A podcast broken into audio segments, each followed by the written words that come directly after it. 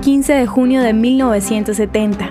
Refuséniks fueron arrestados antes de la huida. Un grupo de disidentes soviéticos fueron arrestados en el aeropuerto de Leningrado justo antes de abordar en un avión Antonov AN-2 para 12 pasajeros con el que intentaron volar hacia la libertad. También fueron arrestados cuatro conspiradores en la pequeña ciudad fronteriza Priosersk donde se suponía que el avión debía detenerse y recogerlos antes de viajar a Suecia. Todos menos dos de los 16 eran judíos refuséniks, un término utilizado para describir a los judíos a los que la Unión Soviética rechazó el permiso para emigrar a Israel. Las autoridades israelíes les instaron a abandonar el plan de fuga, llamado Operación Boda, por temor a que les costara la vida. Los cargos contra el grupo, incluida la alta traición, atrajeron la atención internacional y la indignación por lo que se conoció como el primer juicio de Leningrado de 11 de los conspiradores en diciembre de 1970, así como los posteriores juicios de Refuséniks.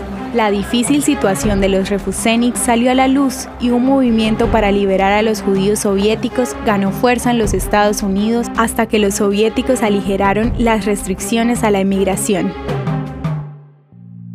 ¿Te gustaría recibir estos audios en tu WhatsApp? Compartimos nuevos episodios todos los días.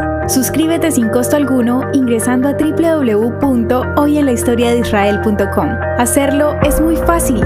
También puedes encontrarnos como arroba hoy en la historia de Israel en Instagram, Facebook, Spotify y otras plataformas digitales. Comparte este audio para que otros conozcan más acerca de Israel. Este proyecto es realizado por Philos Project. El contenido original de hoy en la historia de Israel fue provisto por el Centro para la Educación sobre Israel.